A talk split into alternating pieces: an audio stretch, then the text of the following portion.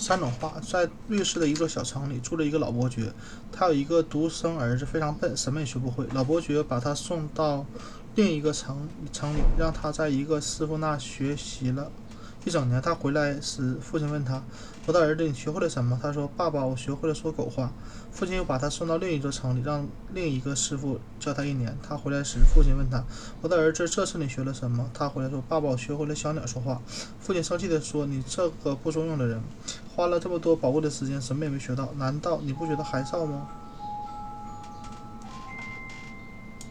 好，我第三次送你学习。如果还学不到东西，我就不要你这个儿子了。他又在第三位师傅那里住了一年。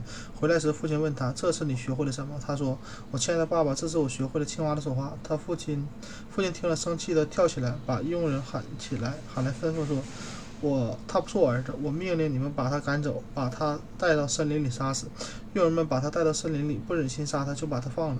他们挖了一只小鹿的眼睛和一个舌头回来，带回来做证据。以后，他从森林里逃到了，逃出来，到一个城堡前，请求在这儿过夜。城堡主人说：“你可以在城堡下面那座古塔里过夜，不过那里面有不少野狗。”总在狂叫，让人不得安宁。这些野狗还会把你吃掉。他说：“我不怕，我只要给我一点食物，我会不被野狗吃掉的。”主人，城堡主人答应了他的要求，把他走。当他走进古塔时，野狗们不叫了，还摇着尾巴围着他。他投食物给野狗吃，和野狗相处得很好。第二天早晨，他安全地从塔里出来，人们都惊讶地问他怎么回事。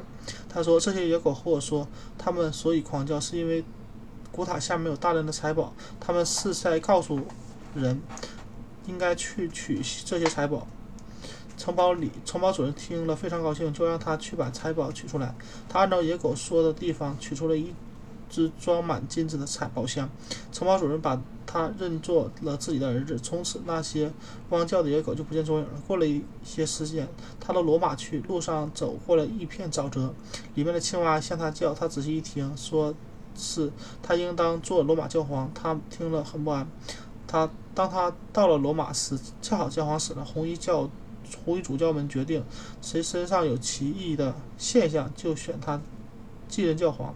他走进教堂里的时候，突然有两只小白鸽飞到飞来，落在他身他肩上。红衣主教们看见了，就一致推选他当教皇。开始他有些犹豫，怕不会做。